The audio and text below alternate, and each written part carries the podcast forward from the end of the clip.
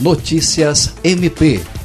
A Procuradora-Geral de Justiça do Ministério Público do Estado do Acre, Cátia Rejane de Araújo Rodrigues, participou nesta terça-feira, 4 de fevereiro, da sessão de abertura dos trabalhos legislativos da Assembleia Legislativa do Estado do Acre. A ocasião contou ainda com a leitura da mensagem governamental para o ano de 2020, feita pelo chefe da Casa Civil, Ribamar Trindade, no ato representando o governador do estado, Gladson Cameli. A Procuradora-Geral de Justiça do MPAC destacou que a instituição está sempre empenhada para servir a população da melhor maneira possível e também aproveitou para reafirmar a parceria com a ALEAC e que a união das instituições é essencial para que possam haver ações que possam colaborar com o engrandecimento do Estado. Durante a leitura da mensagem governamental, o chefe da Casa Civil, Ribamar Trindade, falou sobre os desafios da atual gestão, das ações que têm sido tomadas pelo Executivo e das expectativas sobre o ano vigente. Da Agência de Notícias do Ministério Público do Acre, Jean Oliveira.